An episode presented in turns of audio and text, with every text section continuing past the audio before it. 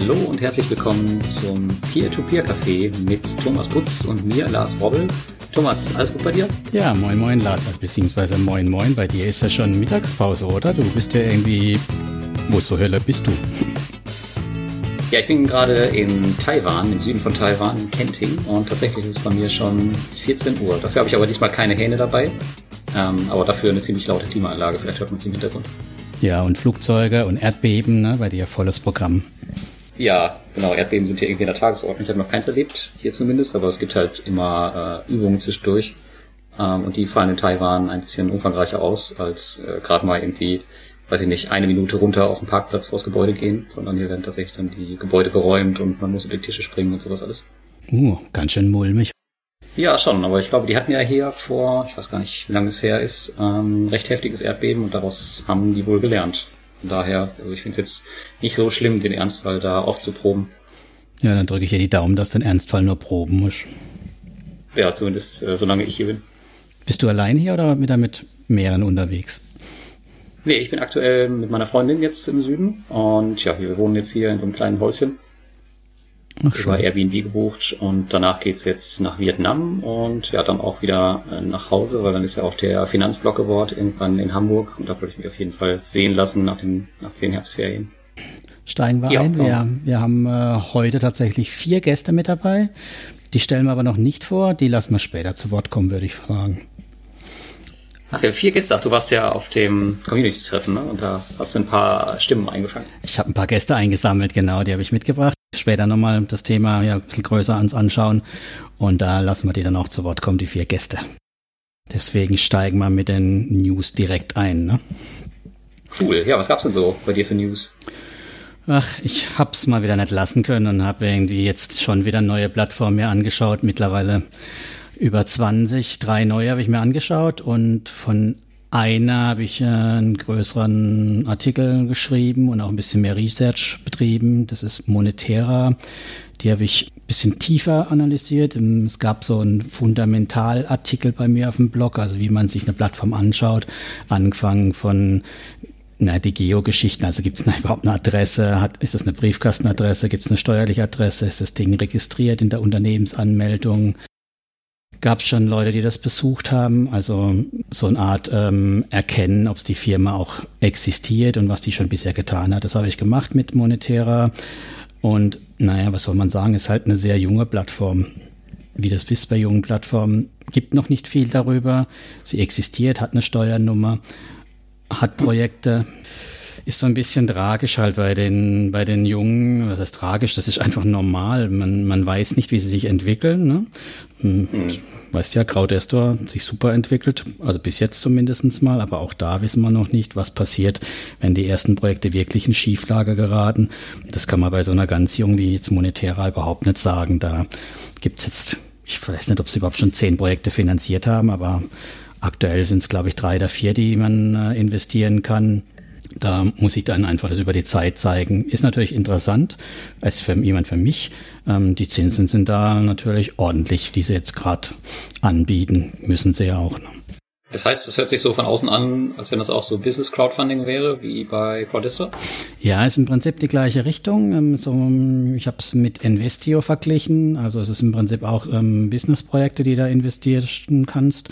Was denn, was ich schön finde im Gegensatz zu Crowdestor, du kannst äh, dort bei mit einem Euro sogar schon Projekt ein, pro Projekt einsteigen. Ist natürlich sinnlos mit einem Euro bei einer Handvoll Projekte, die sie nur anbieten, aber du musst halt nicht gleich 50 oder gar 100 Euro in die Hand nehmen. Gerade bei so einer kleinen Plattform tue ich mich da auch schwer, erstmal mit 50 Euro, weil ja, machst du vier Projekte und dann kommt nichts mehr oder wer weiß, was sonst passiert. Deswegen habe ich so um die 20, 30 Euro pro Projekt, um es auszuprobieren. Ja, mit Codestor bin ich tatsächlich extrem zufrieden. Allerdings ist es hier aktuell ziemlich tragisch, denn die ganzen Projekte launchen meistens um 18 Uhr abends, wenn es hier Mitternacht oder manchmal später. Und das ist halt echt blöd, weil ich verpasse eigentlich fast jedes Projekt. Und da fehlt einem echt richtig der Auto-Invest, den wir schon längst hätten launchen sollen. Aber wie das so ist, ähm, wenn Plattformen was versprechen, dann muss man nochmal sechs bis zwölf Monate darauf rechnen. Das kennen wir ja auch schon von anderen. Ja, ist der absolute Running Gag, das Thema Auto-Invest bei allen möglichen. Aber weil wir es eben von Investio hatten, die haben tatsächlich einen geliefert. Ne? Da gibt's jetzt einen. Also es gibt Und Aber Monetera hat auch einen? Monetera nicht, die haben natürlich auch versprochen, dass einer kommt, noch dieses Jahr, ne? Hm, Investio war das. Ja, ja, dieses Jahr kommt noch einer. Gut, ich meine, Estate Guru hatten jetzt auch geliefert nach einem Jahr. Sekundärmarkt war das dann, ne? Ah, nee, Entschuldigung, natürlich. Ja, Sekundärmarkt. Aber das ist ja auch, war ja auch so ein Thema, was wir lange hatten. Wo bleibt der Sekundärmarkt? Ähm, wo bleibt der Autoinvest? ja, also von daher, klar muss man sich gedulden. Ich meine, du hast ja die besten Verbindungen zu Crowdestor. Kannst dir mal ein bisschen auf den Zahn fühlen, ne? Ja, ja, habe ich schon gemacht, aber ich kriege halt auch äh, die Info von wegen, ja, wir testen schon das neue Interface und ist bald fertig. Und ja, dann drei Wochen später immer noch nichts da. Also es ist bei mir nicht anders, außer dass ich vielleicht die Infos ähm, direkter bekomme, aber ansonsten genauso warten muss ich auch wieder ne? meistens. Die könnt ihr ja schon mal ein Alpha-Auto-Invest für dich persönlich eintragen als Tester. Ja, auf sowas habe ich dann auch wieder keinen Bock, weil ich da dann wieder Zeit reinstecken muss. Äh, das ist halt auch so ein Thema. Ja. Und das ist halt auch so ein, zum Beispiel der Zweitmarkt ist für mich total uninteressant. Ich habe den, glaube ich, noch nirgendwo benutzt, außer ich könnte ihn jetzt manuell, äh, nee, automatisch bedienen, wie bei Windows, aber ansonsten ist das Ding total uninteressant für mich schon, schon immer gewesen. Ich weiß gar nicht, warum da einige immer so heiß drauf sind. Ist das nicht psychologisch für dich wichtig, zu wissen, äh, wenn du mal Geld bräuchtest, könntest du aussteigen aus dem Ganzen? Nein, ich brauche ja mein Peer-to-Peer-Geld überhaupt nicht. Also von daher ist mir total egal, wenn es weg ist, ist es weg. Auch eine Einstellung, ja. ja. Tatsächlich, also deswegen lege ich halt nur, ähm, ja, meine Maßgabe war immer fünf bis zehn Prozent. Aktuell sind es, glaube ich, neun Komma irgendwas. Ja, gut, daher. Ich investiere jetzt auch nicht erst seit gestern. Ähm, ist zwar eine Menge Geld, aber ich könnte darauf verzichten zur Not. Ja, ja, gut. Oder, oder darauf warten, sagen wir so. Ja, genau. Ja, das ist ja ein guter Ansatz. Genau, nee, aber das war eigentlich das, das große, der große Artikel, den ich jetzt gerade gemacht habe. Und ja, schauen wir mal, wie sich die entwickeln. Also bis jetzt finde ich es ganz nett. Kommen wir ja später nochmal dran. Auch was so Zinsthema angeht, ist es ganz nett, noch ein bisschen was in der Hinterhand zu haben. Mhm. Ja, unbedingt. Und bei dir, Lars? Ja, das, äh, das Coolste, was ich jetzt gerade aktuell hatte, ich war bei Credit Pinter in Jakarta vor zwei Wochen. Ähm, das ist ein Darlehensanbahner von Windows, ich hatte das schon, schon angekündigt. Mhm. Und die vergeben Kredite in Indonesien, auf den Philippinen, äh, Vietnam. Ich glaube, sie schalten jetzt noch ein Land auf, bin mir gar nicht sicher. Ja, da bin ich gerade dabei, äh, einen Artikel dazu zu schreiben und habe auch ein paar Videos gemacht. Und das war echt richtig lustig. Ähm, das Problem ist nur, also ich habe auch ein Interview mit dem CEO geführt und da gab es ein bisschen Geheimniskrämerei, fand ich. Also es ging da auch um das Thema Risiko und er meinte, ja, Credit Winter trägt irgendwie gar keine Risiken, wenn ihr was schief geht. Dafür hätten sie irgendwie so eine Zwischenfirma. Ähm, er konnte mir aber auch gar nicht genau sagen, äh, wo genau die jetzt steckt oder wo die firmiert ist. Das fand ich ein bisschen merkwürdig. Okay. Aber ansonsten ist das ein Wahnsinnsunternehmen. Also die haben knapp 700 Mitarbeiter, wurden glaube ich auch erst vor einem oder anderthalb Jahren gegründet und kriegen circa zehn neue Mitarbeiter auch pro Woche hinzu. Also der Bedarf da in Jakarta oder den mhm. umliegenden Ländern Indonesiens ist wohl ziemlich da. Ich meine, wir haben ja auch Konkurrenz mit Cashwagen etc. Mhm. Ja, aber ich bin mal gespannt, wie äh, sich das entwickelt und vor allem wie das ankommt, ähm, dass man halt auch mal einen Darlehensanbahner besucht und jetzt keine keine Plattform, wo ja immer das Problem ist, wenn man über eine Plattform schreibt, dass einem schnell mal unterstellt wird, okay, die bezahlen dann ja alles und es geht ja nur um Affiliate-Gebühren hm. äh, oder Provisionen und ja, Credit Pinter hat halt mein Hotel bezahlt und zwar auch alles. Und Jakarta ist jetzt auch nicht so gerade die Stadt, wo man sich gerne aufhält. Von daher bin ich mal sehr gespannt, wie so ein Bericht ankommt. Und ähm, sind die in der Straße quasi präsent? Also ist das auch so wie jetzt in, in Riga, so ein Büro mit Banknote oder sowas? Oder sieht man die gar nicht? Nee. Die sieht man überhaupt nicht. Das ist echt was, was mich überrascht hat. Also in Armenien war ich ja bei Vax und da findest du ja mhm. auch überall einen Shop und das läuft 99% offline. Und bei Jakarta, ach, bei, bei Credipinta ist es genau umgedreht. Also es ist 99% online. Das heißt, die können sich eine App runterladen und das geht komplett alles übers Handy. Die Verifizierung, die ähm, in Anführungszeichen Schufa-Abfragen, was sie da haben. Mhm. Äh, ja, also komplett unterschiedlich. Und wenn du jetzt in die Straßen von Jakarta schaust, dann hättest du jetzt nicht so das Gefühl, dass du sagen würdest, okay, die sind jetzt alle so mega online-affin, dass sie sich äh, ihr Geld übers Handy holen. Mhm. Aber scheinbar ist das da tatsächlich der Fall, ja. Funktioniert's, okay. Funktioniert's, ja. Und die waren auch relativ offen, also ich durfte, sie haben sich jetzt nicht vorbereitet, die wollten die Fragen nicht im Vorfeld haben. Das Einzige, was ich nicht filmen durfte, das war das Customer Support Center. Mhm. Äh, das war aber ähnlich wie bei VAX, also vielleicht, ähm, vielleicht ein bisschen enger und wärmer, aber ansonsten kann man sich einfach das Video angucken, um da ähm, ja, so einen Eindruck zu bekommen und sich vorzustellen, dass es ein bisschen abgerockter aussieht, aber ansonsten war es identisch. Ich weiß auch nicht, warum ich da nicht filmen durfte, keine Ahnung. Ja, Persönlichkeitsrechte von einzelnen Leuten abfragen oder so. Ist das da ein Thema? Nee, glaube ich gar nicht. Okay. Glaub ich nicht. Aber was ich total witzig fand, ähm, die saßen in ihren kleinen Kämmerchen drin und jedes Mal, wenn einer äh, irgendwie auf Toilette geht oder ein Rauchen geht, dann hatten die immer so ein kleines Fähnchen, was die oben an ihren, an ihren Arbeitsplatz stecken mussten, mit verschiedenen Farben für verschiedene Bedeutungen und damit jeder wusste, okay, der ist jetzt gerade, der macht jetzt gerade Pause oder ist eine rauchen und damit der Chef oder die Chefin halt auch sehen kann, okay, äh, ja, der ist jetzt schon irgendwie seit zehn Minuten da mit dem, mit dem Rauchfähnchen draußen, den muss man irgendwie reinholen oder so. Cool. Das, das ist schon ziemlich cool. Das muss ich mal bei mir im Team vorschlagen, was sie davon halten. Ja. Finden sie bestimmt gut, wenn wir Fähnchen, Fähnchen verteilen und schwenken. Sehr schön. Ja, ihr nutzt ja wahrscheinlich Skype for Business oder sowas, oder? Dann habt ihr ja äh, Abwesenheitsnotizen, die ihr auch einstellen könnt. einfach. Ja, sowas ähnliches genau haben wir, aber wir haben, wir haben ja natürlich auch zwei Büros in der Nähe, also wir sehen auch, wenn die Leute weg sind, aber warum sie weg sind, wissen wir nicht, ne? Ja, ja, genau, richtig. Also da heißt es dann einfach nur abwesend, ne? Und das haben die nämlich genau anders. Äh, ist halt alles ein bisschen physisch, sieht auf jeden Fall ziemlich lustig aus mit den ganzen Fähnchen überall. Erinnert mich so ein bisschen an, äh, was sind das, nepalesische Flaggen oder so, ne? Die Friedensfahnen, ja, ja, genau. Lustig. Sehr schön, da sind wir gespannt auf dein Video, ne? Ja, genau. Wird äh, in zwei Wochen, glaube ich, das erste rauskommen. Ich, äh, da habe ich dann einmal so ein bisschen in Jakarta gedreht, damit man sich mal vorstellen kann, wie es da aussieht. Und die Office-Tour. Dann haben wir auch noch die indonesische Börse besucht mit dem Team. Ähm, das war ganz cool. Und das nächste Video, das, da dreht sich dann komplett um das Interview mit dem CEO, den ich vorher auch noch nie gesehen äh, oder vom Namen her kannte. Also schon cool. Also werde ich auf jeden Fall wieder machen. Jetzt wahrscheinlich bei Cashwagon. Die haben sich jetzt noch nicht gemeldet. Ähm, ich bin ja jetzt als nächstes in Vietnam. Ich hoffe, dass das noch zustande kommt. Das ist ja der direkte Konkurrent. Ja, mal schauen. Aber ich hatte ein bisschen das Gefühl, die waren eingeschnappt, dass ich ihren Konkurrenten in Jakarta besucht habe. Von daher kann es gut sein, dass es dann doch nicht stattfindet. Schauen wir mal. Ja, eine interessante News gibt's noch, und zwar den ähm, WhatsApp-Support, der vielleicht für alle Hörer interessant sein kann. Und zwar gab's ähm, die Anfrage in der Community über eine WhatsApp-Gruppe, die dann auch relativ schnell erstellt wurde. Und ja, du warst ja, glaube ich, auch mit beteiligt. Das endete, weiß ich nicht, glaube nach zwei, drei Tagen im Desaster.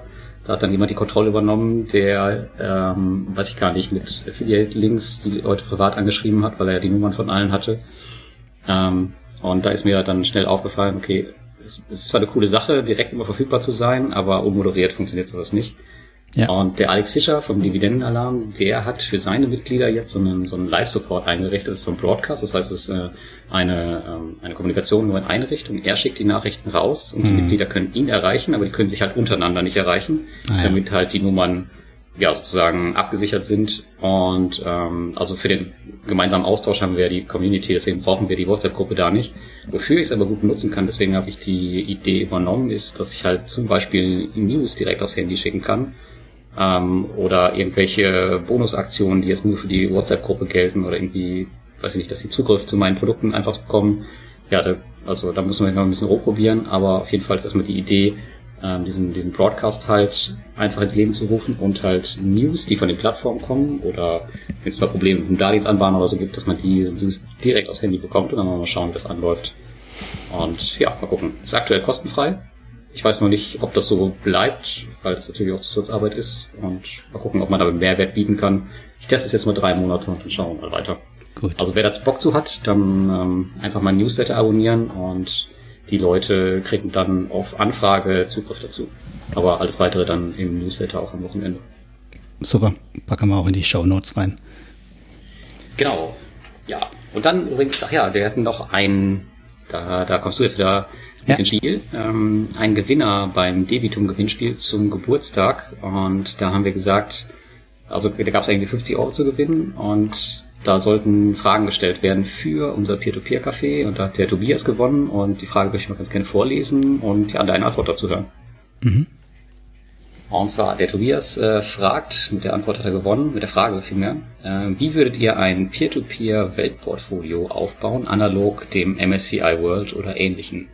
Macht Diversifizierung über wirtschaftliche und geografische Grenzen hinweg überhaupt Sinn oder reicht es, im Baltikum zu bleiben? Was meinst du dazu? Ui, ja, ähm, schöne Frage. Ich würde es zweiteilig beantworten. Einmal für mich persönlich und einmal natürlich global. Also generell bin ich ja auch der, der maximale Diversifikation predigt. Ne? Also zu viel schadet eigentlich nichts, solange es wirklich Diversifikation ist und nicht dann doch wieder zum Klumpen wird. Für mich persönlich äh, finde ich es schwierig. Ich habe ja auch so wie bei dir, Lars, ich bin auch nicht bei den 10 Prozent, kurz davor, auch so 9, irgendwas. Aber ich möchte auch nur 10 Prozent äh, im Portfolio haben. Das heißt, der P2P-Teil ist selber schon relativ klein im Portfolio, soll aber in sich natürlich auch nochmal diversifiziert sein. Ich möchte ihn auch nicht in allzu vielen Fremdwährungen haben. Also selber möchte ich eigentlich gar keine Fremdwährungen tauschen hin und her. Eventuell mal vielleicht noch Pfund. Da schrecke ich im Moment immer wieder zurück wegen dem Brexit-Thema. Das wollen wir ja auch mal noch irgendwann aufarbeiten wieder. Aber deswegen Euro, ne? Dann wird's halt schon einfach dünner, wenn man nur Euro haben will. Mhm. Ja, dann der, der, zweite Faktor, wo mir eher wichtiger ist, ich möchte ähm, nicht nur Buyback-Kredite haben. Das ist für mich ja, haben wir immer wieder auch als Thema. Ich finde, das ist Versprechen halt auch sehr fragil. Deswegen will ich nicht alles in, in Buyback stecken haben und habe so ungefähr 40 Prozent Buyback und 60 Prozent nicht Buyback. Und innerhalb von dem Ganzen will ich auch nochmal verschiedene Kredittypen haben, also Konsumenten, Geschäfte, so Crowdfunding-Sachen und halt auch noch ein bisschen Real Estate, also was wie Estate Guru. Daraus baue ich mir mhm. dann mein P2P-Portfolio. Ein Weltportfolio ist es vermutlich nicht. Also so ein bisschen was, äh, eben was ihr erzählt von Jakarta oder so, also ein bisschen was in die Richtung habe ich halt über Mintos drin, über Robocash, ein bisschen Philippinen, also ein bisschen Welt ist dabei. Aber ich glaube, der Hauptteil ist tatsächlich Osteuropa, Europa.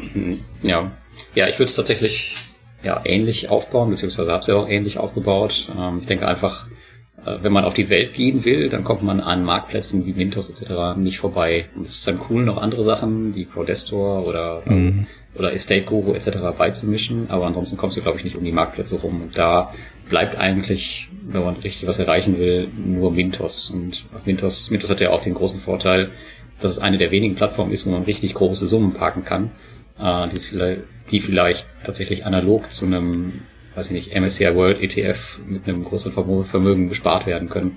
Diese ganzen kleineren Plattformen wie, äh, ich weiß gar nicht, ob Peerberry jetzt soweit ist, aber ich weiß nicht, ob man da, keine Ahnung, jetzt 100.000 Euro packen könnte oder, oder 500.000. Ja, wird schwierig. Sicher, aber bei, bei Wingtos bin ich mir da relativ sicher, dass ähm, kein das, Problem haben wird. Das geht sicher. Ja, gut, im Moment ist auch wenig, aber im grundsätzlich geht es gut.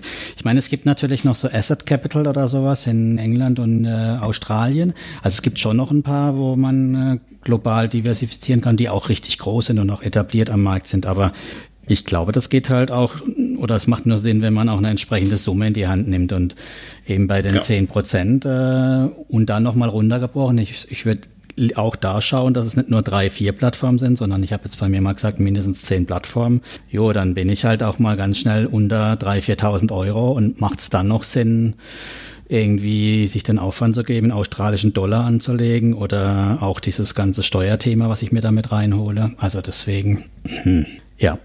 Ja. Ja, bei Mintos ist dann natürlich noch der Punkt, ähm, also die haben jetzt, glaube ich, knapp, weiß ich gar nicht, 65 Darlehensanbahner. Und die werden ja weiter wachsen. Und ich weiß von denen halt auch, dass der Fokus sehr stark auf Asien liegt. Das heißt, man hätte dann die Region Asien abgedeckt. Europa ja sowieso. Teil Afrika ist noch drin. Ich weiß gar nicht, ob sie Südamerika auch schon drin haben, außer zumindest im Gespräch. Also damit ist man eigentlich schon echt ganz gut dabei. Und man hat einen Marktplatz, der jetzt eigentlich nicht selbst irgendwie mit beteiligt ist, sondern der nur von den Darlehensanbahnern lebt. Ja, von daher ist es echt das, das Mittel der Wahl für mich, wenn man sowas aufbauen will, glaube ich. Genau. Und wenn man wirklich so Schuldverschreibung oder Schulden in Amerika kaufen will, dann müssen wir mal den Luis einladen. Der kann uns dann über diese exotischen amerikanischen Papiere erzählen. Da braucht man sich gar nicht direkt P2P-Kredite aus Amerika ins Portfolio holen, ne? Ähm, richtig, ganz genau. Ja, ich habe ja, du meinst die REITs jetzt, ne? Nicht nur REITs, da gibt's ja diese BDCs und was weiß ich, ah, ja. also dieses ganze Konstrukte, also irgendwelche Schuldverschreibungen. Also da gibt's ja einen ganzen bunten Strauß. Und ich denke, da wird man auch was finden, wenn man da unbedingt aktiv werden will mit so einer Nische. Genau. Äh, das Thema kann man aber, glaube ich, auch einfach über ETFs abdecken, die das Ganze schon drin haben. Ich habe zum Beispiel eins, aber ich weiß, jetzt bin mir nicht sicher, ob der BDC es auch abdeckt oder nur REITs. Ähm, ja. Ja, ja, ich habe ein, ich hab ein BDC ETF, das gibt's. Aber wie gesagt, das ist ja ein endloses Feld und ein weites, ein weites Feld. Also da muss man äh, schon nochmal genauer hingucken, wenn einem das interessiert. Aber das ist eben eher so Louis seine Baustelle.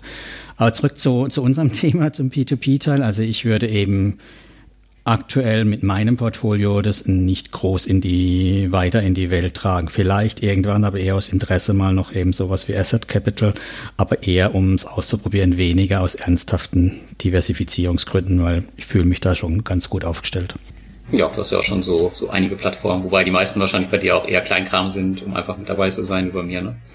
Genau, also ich habe vom Verhältnis her ist ähm, nicht Mintos die Größe, sondern Linked Finance, also Business-Kredit-Geschichte, aber dann kommt ziemlich schnell Mintos und dann kommt äh, irgendwann auch relativ bald Estate Guru, also so sind so die größten Brocken und dann geht's runter auf ja, so Finbi, Neo Finance und dann die ganz kleinen, aber es ist sowas wie Investio, Monetera, das sind eben wirklich meine, die probiere ich mal ein Jahr lang aus und wenn das äh, immer noch gibt und funktioniert oder größer geworden sind die Läden, dann gibt's auch da mehr Geld rein. Hm.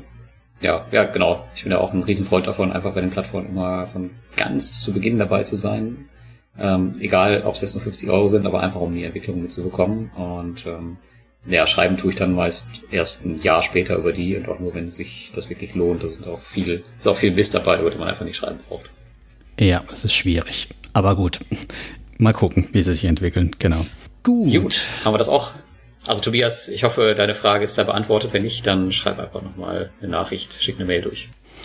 Dann steigen wir mal ein mit Frankfurt, bevor uns die Zeit davon eilt und wir uns verquatschen. Ich habe da ja etwas mitgebracht aus Frankfurt. Leider war es da, eigentlich war es super in Frankfurt, muss man sagen. Es ist nicht leider für euch. Für euch Hörer ist es leider, war es da sehr laut in Frankfurt, weil wir nämlich eine ganze Menge an Leuten waren. Ich habe es jetzt gar nicht gezählt, ich konnte nicht mit allen reden, es waren definitiv mehr wie zehn. Das hat ja ähm, deine, darf man das sagen, Assistentin organisiert, ne? Mhm. Widung, ja. Widung, genau. Ähm, der hat das super gemacht. Wir hatten Spitzenwetter, saßen aber leider drin, hat dem Ganzen aber keinen Abbruch getan. Es gab endlich mal viele Gesichter hinter den Namen, die man halt auf der Community liest und paar Neuigkeiten. Okay, ja. Ich glaube, es waren übrigens insgesamt 17 oder 18 Leute da, wenn ich wow, okay. richtig schaue. Ja, ja. Also es war wirklich ein großer, lange Tafel gefüllt mit Personen, Menschen und haben uns dann auch gegenseitig vorgestellt oder eine große Vorstellungsrunde gemacht und dann immer wieder schön die Plätze getauscht und uns unterhalten was so oh, cool. wen antreibt, ja. Ja, also ein paar Leuten sprechen können. Die Zeit hat natürlich nicht gereicht, wie immer bei solchen Veranstaltungen, aber das muss ja auch nicht eine Eintagsfliege sein. Nee, tatsächlich sind wir schon ein bisschen am Plan und wir überlegen, eine Peer-to-Peer-Weihnachtsfeier zu machen. ähm, schön. Vielleicht auch wieder in Frankfurt. Äh, mal schauen, aber wenn das, wenn das Thema gut ankommt und dann hoffentlich kann ich dann auch teilnehmen. Schauen wir mhm. mal. Cool. Genau, dann hören wir mal rein. Ich habe dann Band mitgebracht und ich finde, Band ist eine Besonderheit. Mhm. Ja, hallo. Du bist der? Bernd Wallmann. Seit wann legst du an in P2P? Ich mache das seit äh, circa fünf Jahren. Habe äh, in Deutschland angefangen mit Aux Money. War eigentlich eine schöne Sache, weil man immer die die Kreditnehmer-Stories ein bisschen durchlesen konnte. Man hatte immer das Gefühl gehabt, äh, ja, man investiert da in was, in was Richtiges, in ein Projekt rein. Allerdings ist ja so allgemein bekannt, dass äh, ja, die Handhabung von, von Aux Money jetzt zum Beispiel nicht so sehr bequem ist. Und deshalb läuft es bei mir ein bisschen aus und habe mich auch äh, in, in Estland da bei den, bei den äh, P2P-Kreditanbahnern wie Twino, Mintos und so dann auch mit äh, investiert. Und äh, was ist ein Thema für dich, was dich gerade so im P2P am meisten bewegt oder interessiert? Ähm, ich selber spiele sehr gerne mit der API von Bondora. Das ist für mich äh, eine super Sache, dass die wirklich die Kredite veröffentlichen, wie ich darüber die Statistiken machen kann, kann mir Ausfälle ausrechnen und kann auch vielleicht dann auch ein bisschen selber die Kreditnehmer bewerten. Und das ist für mich äh, eine technisch sehr spannende Sache. Das finde ich auch toll. Das heißt, du bist auch ein erfolgreicher Bondora-Anleger. Ja, das bin ich. kann man auch. Dann bericht doch mal drüber. Ja, okay, ich äh, rechne mir halt immer die äh, Kreditausfallraten aus, versuche dann den Kreditnehmer zu bewerten. Ähm, habe aktuell eine Ausfallrate noch von unter 20 Prozent. Also würde ich auch für, für ganz gut halten. Bei meinem äh, Risikoeinstellungen habe ich den großen Peak bei, bei C&D-Krediten Und äh, da ist die Kreditausfallrate, die in den äh, öffentlichen Krediten sind, doch um, um einiges höher, als ich die dann bei mir im Portfolio verzeichne. Das ist so der Knackpunkt. Ja, spannend, weil die meisten machen ja keinen Gewinn mit Bondora. Wirklich gar keinen Gewinn. Ja, zumindest dreht sich's irgendwann mal ganz schnell. Ja, muss man halt immer bewerten. Äh, die Ausfälle kommen halt zum Schluss äh, nachher in die Renditeberechnung mit ein, wenn die dann äh, wirklich ausfallen. Ähm, realistisch gesehen wird man da halt auch ein bisschen weiter runterkommen. Das ist klar, aber bisher läuft es noch ganz gut. Ich bin mal gespannt, wie die Rückflüsse sind. Den will ich auch definitiv noch, noch weiter verfolgen. Und dann, na klar, die Endrendite wird spannend. Super, dank dir. Und Lars, warum ist Bernd eine Besonderheit? Was denkst du? Ja, ich äh, kannte den Bernd äh, schon vorher. Der hat mich schon mal über sein Produkt angeschrieben. Der hatte irgendwie so eine so ein, so ein Bondora API Robot geschrieben oder sowas. Und ja, fand ich eine super Idee, aber ich persönlich bin halt aktuell total nur noch im Go and Grow und erspare das normale Portfolio, weil ich einfach sonst äh, zu großen Klumpen liegen habe. Aber für alle, die sowas cool finden, hat er ein sehr cooles Produkt geschaffen. Ich weiß gar nicht, ob das schon offiziell ist. Verkauft er das oder kann man das nutzen? Ich äh, habe das tatsächlich versäumt, ihn ja auch zu fragen, ob man das, äh, ob er das nur privat nutzt oder ob er das auch ähm, verkauft. Ich habe auf seiner Seite auch nichts gefunden zum Kaufen, habe Logins gefunden. Aber ich fand es trotzdem sehr interessant. Ich meine, für mich hat es halt wieder gezeigt, wenn man in einem Bondoro Classic keine Energie, äh, und zwar in seinem Fall richtig viel Energie reinsteckt, dann wird man mit vermutlich nicht groß mehr als den Go and Grow Zinsen am Schluss rauslaufen. Das ist so mein. Das hat er auch die Erfahrung gemacht, trotz Robot, ja? Nee, er nicht. Mit seinem Robot hat er ja, nee, nee, das ist ja für mich der Punkt. Er hat viel Energie reingesteckt so. und er kommt auf höhere Zinsrenditen. Er kommt auf definitiv höhere Renditen. Und das ist aber auch bei allen anderen, mit denen ich so über dieses Thema mal gesprochen habe, alle, die richtig Energie und Zeit reinstecken und Expertise aufbauen, die schaffen höhere Rendite, wobei da ja auch immer die Frage ist, reinvestieren die schießen sie neues Geld nach. Das ver verändert ja auch nochmal die, die Rendite ganz massiv. Aber das glaube ich schon, dass man damit was machen kann. Also wenn man da hinterher ist und ständig rumjustiert. Nur für jemanden, der sagt, so wie du oder ich habe auch die Zeit nicht mehr, der das einfach laufen lassen möchte, in Standardeinstellungen, da behaupte ich, wird sich das Ganze ziemlich den sieben Prozent, sagen wir jetzt einfach mal, nähern am Schluss und da wird man nicht auf zweistellig hohe Renditen kommen ist auch irgendwie, weiß ich nicht, eine tragische Überlegung, ne, wenn du dran denkst. Äh, du butterst da voll die Zeit rein bei Bondora und interessierst dich dafür und konfigurierst rum und am Ende kommst du dann bei einer Rendite raus, die bei Go and Grow liegt, wo du Aufwand gleich null gehabt hättest, dann ist das am Ende schon ganz schön ärgerlich. Ja. Und aktuell gibt's ja tatsächlich die Diskussion, also wenn man halt kein Geld mehr nachschießt bei Bondora, dann sinken halt die Zinsen ab bis halt ja dein Portfolio äh, irgendwie ausgeglichen ist, alle Kredite zurückgezahlt oder ausgefallen sind und es dauert halt ein paar Jahre, bis du da wirklich deine, deine Endrendite hast. Und jedes Mal, wenn du nachinvestierst, verfälschst du die halt ungemein. Genau. Und das sieht erstmal schön aus, aber sobald du dann aufhörst, ja, dann geht's runter. Also ich habe jetzt äh, knapp ein Jahr entspart, also sprich, ich reinvestiere nicht. Und ich habe jetzt die Hälfte des Portfolios in Rot, also ist ausgefallen. Und ich werde nochmal ungefähr ein knappes Jahr brauchen, bis ich meinen kompletten Invest den ich getätigt habe, raus habe, also bis ich auf Null bin. Und erst dann mache ich quasi Gewinn. Ich glaube, das ist jetzt nicht so weltfremd, was mein Portfolio macht. Da muss, das muss man sich halt klar machen. Das geht Jahre, bis man da A, wieder das ganze Geld draußen hat und B, bis man halt auch wirklich eigentlich dann Rendite bekommt, die echte Rendite. Hm. Ja, also ich glaube tatsächlich mit Go and Grow geht man da einen richtigen Weg für die neuen User, die sich dann nur noch ärgern. Und äh, ich weiß gar nicht, ob du es weißt, aber alle User, die sich jetzt neu anmelden bei Bondora, ich glaube, das ist schon mhm. seit ein paar Monaten so, denen wird das normale Portfolio gar nicht mehr angezeigt. Also die haben nur die Möglichkeit, in Go and Grow anzulegen oder die müssen das halt manuell über ihr Menü aktivieren. Echt? Erst dann kommt es da rein, ähm, um halt, vielleicht nehmen wir an, die haben das gemacht, um die einfach so ein bisschen zu schützen, dass man sich da nicht ärgert am Ende. Ja, weil es ist halt echt kein Selbstläufer. Also das haben nee. viele ganz zu Anfang total unterschätzt, glaube ich. Ja, also es ist tatsächlich was für Leute, die sich reinfuchsen oder halt Spezialisten, die die API benutzen. Gibt ja noch mehr so Bots und Leute, die damit sich ähm, beschäftigen und auch wirklich Geld verdienen. Das ganze Sekundärmarktthema und, und, und. Also es braucht Expertise und es ist für einen durchschnittlichen Anleger eigentlich nicht zu empfehlen. Nee, tatsächlich nicht. Nee. Genau, ich glaube, für den durchschnittlichen Anleger oder für den ja, Anfänger in, in Investitionen, da eignen sich immer mehr diese One-Click-Produkte einfach. und sich gar nicht beschäftigen muss und das wird auch immer aktueller werden. Ich glaube, es kommt auch noch auf anderen Plattformen. Ja, können wir später nochmal was dazu sagen.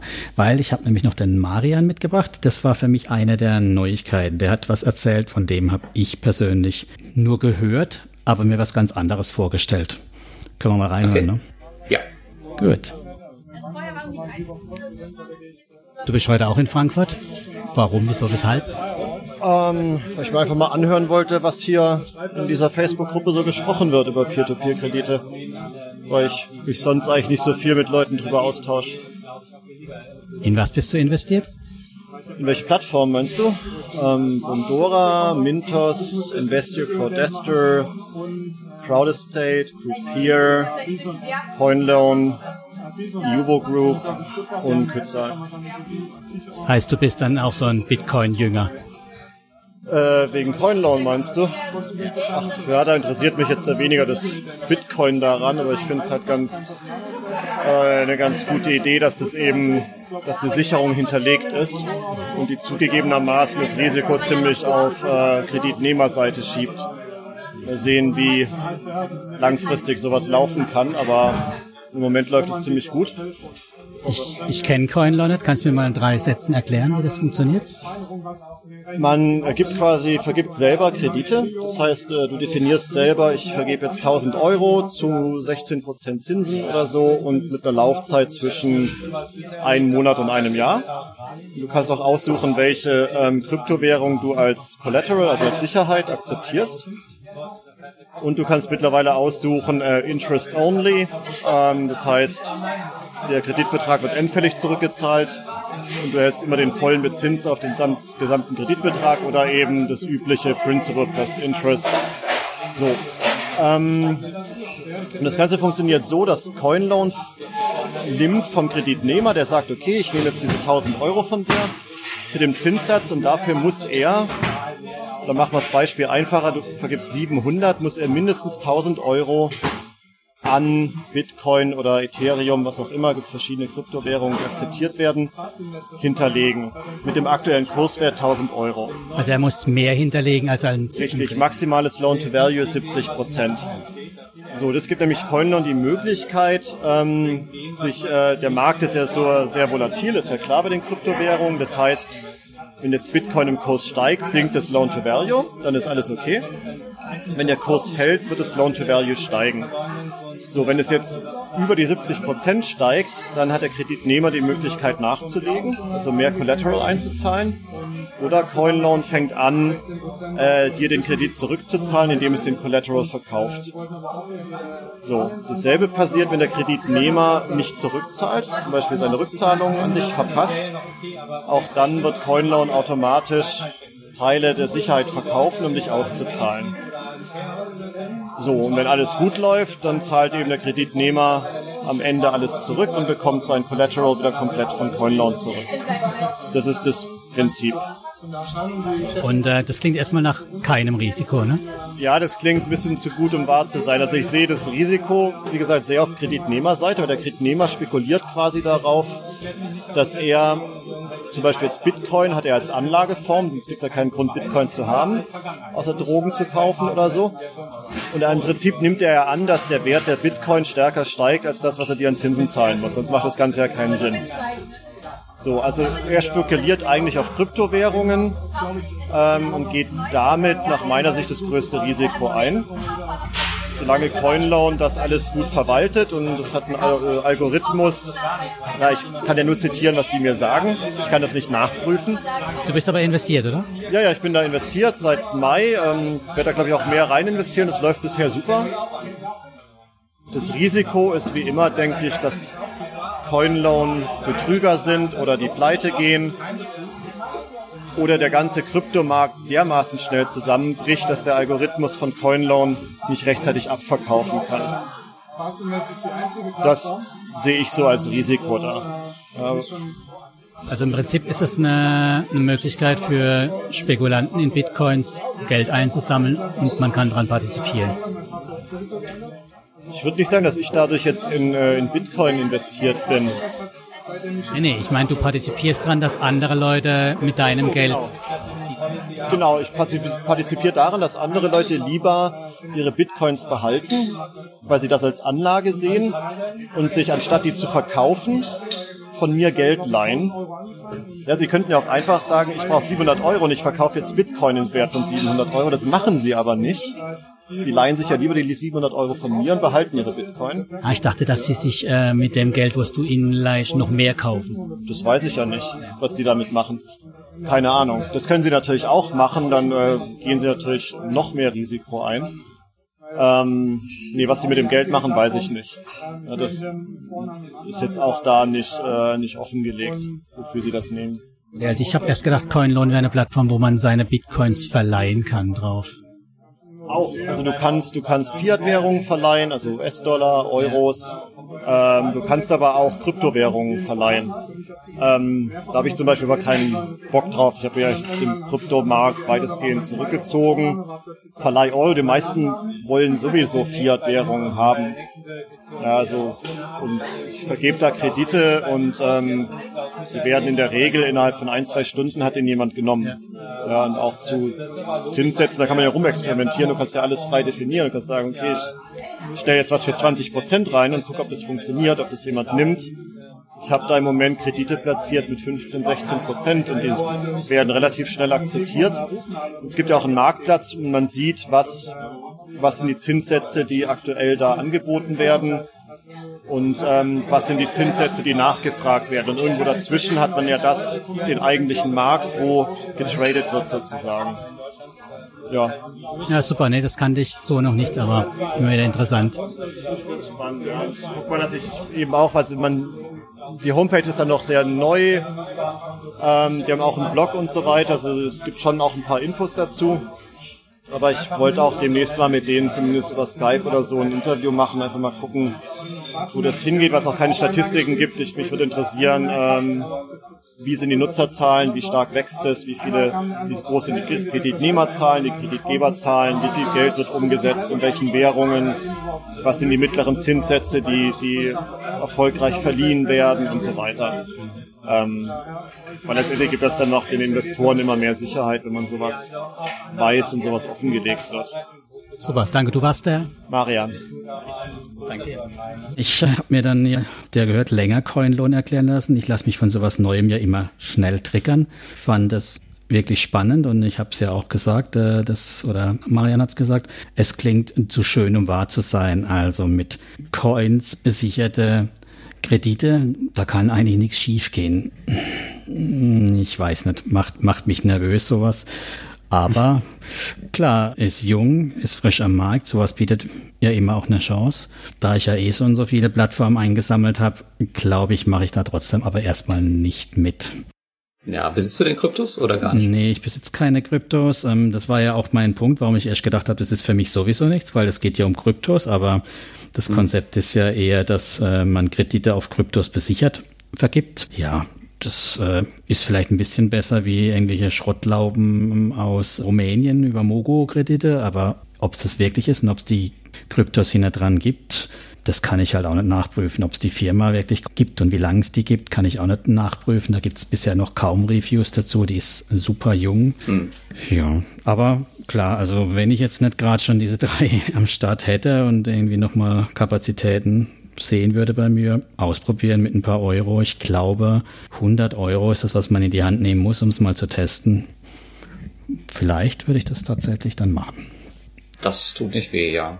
Ja, ich für meinen Teil ähm, habe Kryptos ja schon sehr, sehr lange im Portfolio. Aktuell, glaube ich, knapp vier Prozent meines Portfolios.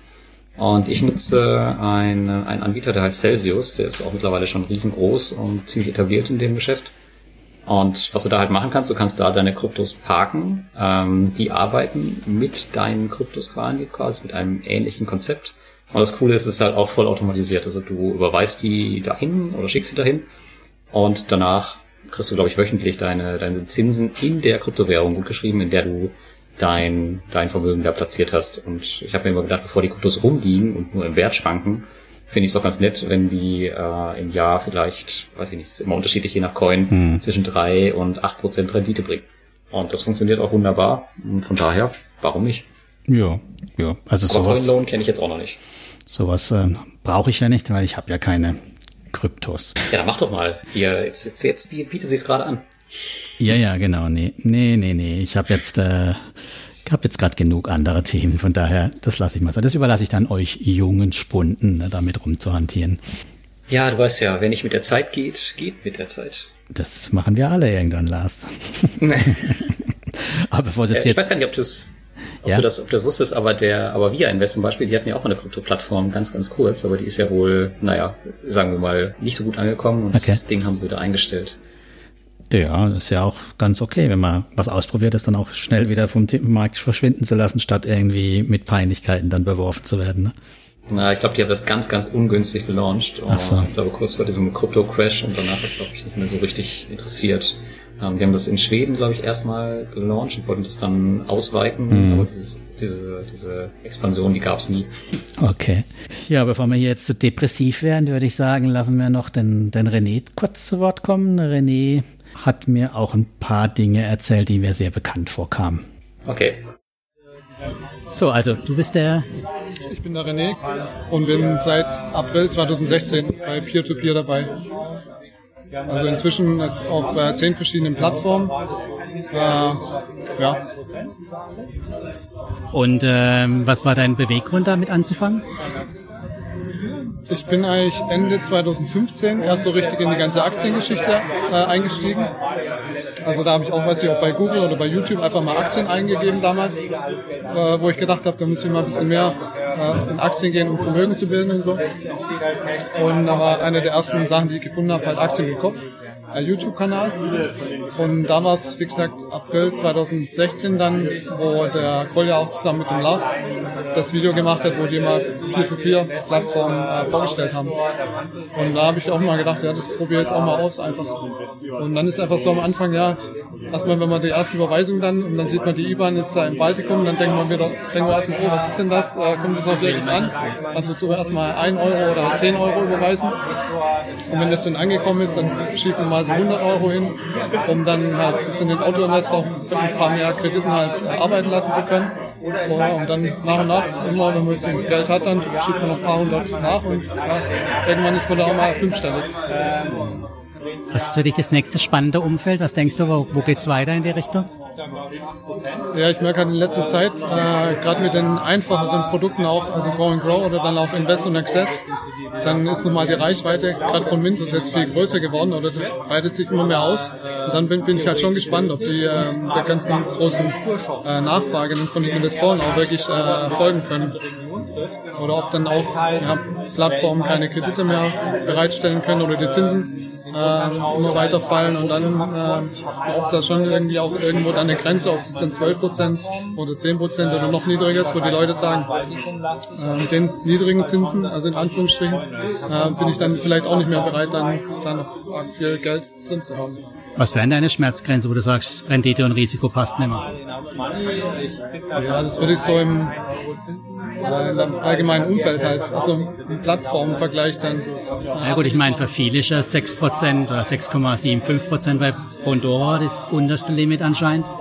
Ja, nee, also ähm, zweistellig wäre schon äh, wichtig, weil ähm, wenn es dann mal Richtung 8% oder so geht, dann kann ich genauso gut halt in ETF oder im Aktienmarkt, wo ich langfristig dann 6 bis, 6 bis 8% Rendite bekomme und dann doch ein bisschen ein besseres Gefühl habe, zur Not auch was aussitzen zu können, während halt B2B-Kredite ja Fremdkapital ist und wenn jemand ausfällt, dann äh, ist es weg oder ich muss Glück haben. Oder es vorher noch verkauft zu haben. Das ist dann auch die Frage mit der neuen Gesetzgebung jetzt, was äh, Scholz davor hat, die Verluste aus Insolvenz gar nicht mehr anrechnen lassen zu können. Dann danke dir. Ja, der René hat äh, ja mit Peer-to-Peer -Peer angefangen, weil er Kolja und mich mal gesehen hatte in einem von meinen ersten Videos, glaube ich, mit ihm. Und ja, dadurch hat er angefangen, in Peer-to-Peer -Peer zu investieren und ist, glaube ich, heute relativ zufrieden, oder?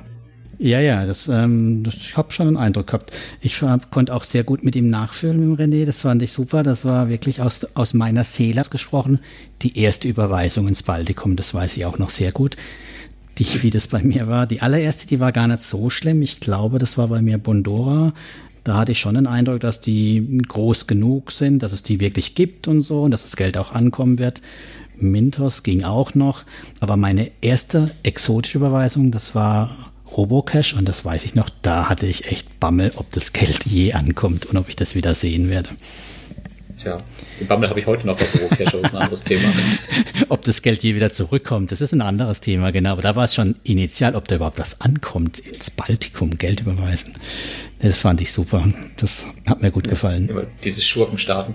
Diese Schurkenstaaten, genau, diese böse Staaten. Ja, und das äh, hat mich äh, wirklich an meine ersten Tage auch erinnert, ne, bei, beim Investieren. Und jo, und René hat natürlich das Thema angesprochen, was, was gerade alle bewegt. Ne? Dieses A hatten wir schon ganz am, am Anfang angerissen, das Thema Automatisierung. Es kommen halt immer mehr Produkte wie Invest in Access und Go and Grow, die ich sage immer, eher eine dynamische Anleihe sind.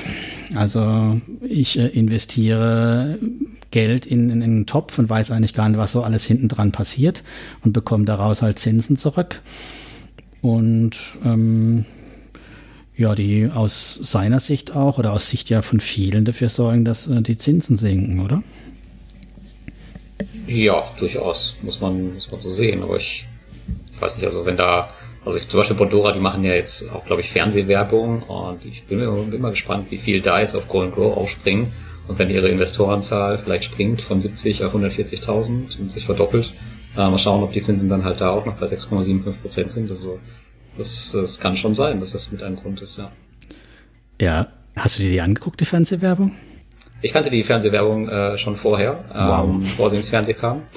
Äh, ja, ich kannte, sie, kannte sie schon, aber ich finde es ich find's eine gute Sache, warum nicht? Ich meine, das hat noch keine okay. Plattform gemacht und das äh, trägt das Ganze natürlich auch ein bisschen in den Mainstream und macht es präsenter, vielleicht auch mal für größere ähm, Investmentportale, warum nicht? Gibt es nicht auch Aux Money Fernsehwerbung? Ja, die ist richtig cool, aber die gibt's ja auch schon länger. aber das Problem bei Aux Money ist, da interessiert sich ja keiner für. Ich wollte, ich wollte jetzt keine Parallelen ziehen. Das ja. Ne, Aux Money war natürlich auch großes Thema. Da haben doch ganz viele mit angefangen und ganz viele schnell die Finger wieder davon gelassen von den P2P-Veteranen dort. Das stimmt, ja, aber das wird halt bei Go and Grow nicht passieren, weil die sehen, dass ihr Geld täglich steigt ja. und äh, die können das ja jederzeit auch auszahlen. Deswegen wird es halt nicht, nicht so sein das, wie bei Aux Money. Das denke ich auch. Und von ja. daher könnte ich mir schon ähm, vorstellen, dass das so ein, so ein Hype unter den Bildzeitungslesern auslösen könnte. Oh je, dann bin ich mal gespannt, was dann passiert. Ja. Vor allem, wenn dann die Bildzeitung dann schreiben würde, quasi, holt euer Geld aus dem Baltikum zurück. Ja. Dann wird's interessant. Aber ah, vielleicht äh, kann ich in dem Zuge noch was Interessantes erwähnen. Was für ein Datum haben wir denn heute? Ist heute der 19. September. Ähm, je nachdem, wann die Folge jetzt online kommt, ähm, werde ich in circa einen Monat auch bei Bondora sein mit ah. Kolja Wagner zusammen. Okay. Ähm, das ist natürlich dann noch spannender für die ganzen Bildzeitungsleser, die uns dann vielleicht auf YouTube dann folgen. Dann äh, kann ich dann mit dir nicht mehr drüber reden, über Bondora, dann bist du quasi in Stockholm, ne? Tallinn. Nein, das Stockholm-Syndrom. Ach so, ach so, nein, nein. Sorry. Passt nee, schon. also das wird wieder, das wird wieder im, im Rahmen von diesem äh, Lifestyle sein. Ja. Und ja, wir sind da halt und arbeiten da und ja, aber natürlich ist immer die Gefahr, wenn man sich halt gut mit denen versteht, dass man vielleicht dann nicht ganz so objektiv ist. Aber ich meine, das ganz gut im Griff zu haben, weil es mir auch eigentlich total egal ist, muss ich ehrlicherweise sagen. Ja, ja. Genau, ja, um das äh, Thema fallende Zins nochmal aufzugreifen. Ähm, ich glaube, dass es aber halt auch an saisonalen Themen liegt. Also wir haben das letztes Jahr um die Zeit eigentlich auch gesehen bei Mintos. Da gab es auch das Sommerloch. Da wurde auch eine Anleihe, da war es ja die große Mogo-Anleihe, zurückgekauft. Diesmal war es ID Finance, glaube ich, ne? Oder was? Ja, Iute. Ah, Iute war es, genau. Also die, also eine, auch eine große Anleihe wurde zurückgekauft. Eben die vielen Neukunden kommen natürlich auch dazu. Also ich erwarte eigentlich oder denke schon, dass es im Ende des Jahres vor Weihnachten, die Leute brauchen Geld, ne? dass da nochmal wieder ein Zinsanstieg stattfinden wird. Ob der wieder so wie mal Mitte des Jahres bis 17 Prozent oder sowas hochgeht, das kann ich mir fast nicht vorstellen, aber werden wir sehen. Ne? Ja, ein Punkt muss man vielleicht auch noch mit einrechnen. Das kann natürlich sein. Ich glaube, Mintos ist jetzt nicht unbedingt Opfer davon, aber es kann durchaus sein, dass es halt auf Plattformen auch mehr und mehr institutionelle Investoren gibt, ja. die natürlich auch nochmal den Zins nach unten drücken können, ähm, wenn die es halt übertreiben damit. Ich meine, das, äh, das Beispiel hatten wir in Amerika ja auch schon, ja. wo das ähm, Lending dann nicht mehr so funktioniert hat, als über 50 Prozent institutionelle Anleger auf Lending Club war es, glaube ich, waren. Mhm. Äh, ja, kann hier durchaus auch passieren, dass die auch nochmal ein Faktor sind. Stimmt, ja, ist ein guter Punkt. Wenn dann mal der Anfang, die ganzen Versicherungsfonds oder so da einzuströmen, dann ist das Thema kaputt. Für Richtig, uns aber ich glaube halt genau, genau dafür ist das Thema halt noch viel, viel zu klein. Deswegen ja. passiert das, glaube ich, nicht wirklich. Nicht so schnell. Noch nicht. Ja, noch nicht, denke ich auch. Ich nehme an, du hast überhaupt keine Konsequenz draus gezogen, oder Lars, wo ich dich einschätze? Ähm, aufs was, genau? Aus den fallenden Zinsen. Du bist nicht aus zurückgezogen oder hast umgeschichtet oder sonst irgendwas getan. Nein, überhaupt nicht. Ich meine, wir hatten das Thema bei Mintos ja jetzt, das ist jetzt nicht das erste Mal, dass das so ist. Genau. Und ich, also was ich manchmal dann mache, dass ich zum Beispiel, wenn ich jetzt überlege, äh, schiebe ich jetzt meine Überweisung nach Mintos oder Peerberry, dass ich dann halt mal temporär eine Überweisung zu Peerberry schicke, weil die vielleicht mehr Zinsen haben. Aber ansonsten ist mir das Thema total egal. Ich würde nicht auf die Idee kommen, da irgendwas abzuziehen. Ich meine, ja, dann, dann kriegst du ja auch gar nicht mehr mit, was passiert, ja, wenn du dein Geld da wieder abziehst und noch eine andere Plattform legst. Und Na gut, alles wir haben es, glaube ich, ja. Ja, wir haben es ja, glaube ich, letztes Mal gesehen. Ich glaube, da war es auch diese Kombination aus Mintos und Peerberry, ähm, wo alle bei Mintos das Geld abgezogen ja, haben und auf Peerberry richtig. platziert haben. Und auf Wunder, zwei Wochen später waren keine Kredite mehr auf Peerberry. Ähm, das muss man auch mal bedenken. Also es macht überhaupt keinen Sinn, dieses Hin- und Her-Geschifte da. Wir können ja jetzt Groupier empfehlen. Die haben noch ein paar 13,5er und so. Da können sie alle Groupier überrennen, oder? Ja, tatsächlich, genau. Und ich glaube, die haben jetzt auch einen neuen Darlehensanbahner tatsächlich aus der UK, ne? Ja, aber der hat nur, nur 10 Prozent, wobei die aktuell, aber das ist zu spät für die Hörer, noch diese Woche 1 Prozent Cashback zahlen. Und wenn man vier Monatskredite nimmt mit 1 Prozent Cashback, dann gibt's halt am Schluss auch 13 Prozent, ne? Ja, das, so kann man es auch machen. Da bist du dann wieder eher der Experte. Das ist für. dann eher wieder mein Thema, genau. Nee, aber ähm, hab, ich habe auch kein, tatsächlich auch kein Geld umgeschichtet. Das Einzige, was ich tatsächlich mache, ist, in normalen Zinsphasen ist mir die Laufzeit völlig schnuppe. Dann nehme ich wirklich alles, auch wenn es Jahre sind. Im Gegenteil, ich nehme dann auch lieber gerne länger laufende. Aber in diesen, bei den Niedrigverzinsten nehme ich tatsächlich am liebsten kurzlaufende Kredite, weil ich halt die Erwartung habe, dass ich in zwei, drei Monaten wieder deutlich bessere Rendite kriege. Das ist so die einzige hm. Konsequenz, die ich daraus gezogen habe, eher in Richtung kleiner halbes Jahr Kredite zu investieren. Ja, ja, okay. Ja, ich glaube, äh, viele ähm, Peer-to-Peer-Investoren verbinden das Thema jetzt auch gerade mit der Einführung von Invest in Access als Ursache, mhm. dass jetzt halt so viele Investoren dadurch auf den Markt kommen und dass halt irgendwie alles dadurch weggekauft wird, alles was gut ist. Ähm, ja, aber ich bin mir nicht sicher, das ist vielleicht ein, einer der Faktoren, aber ob das jetzt ein Hauptfaktor ist, das wage ich mal zu bezweifeln. Vor allem, wenn man sieht, dass bei Invest in Access die angegebene Zielrendite ja auch unter 10% gesunken ist. Ne? Ist das inzwischen so? Ja. Ich habe noch gar nicht geschaut. Also zumindest okay. letztens waren es 9, irgendwas. Da. Vielleicht ist es jetzt wieder 10.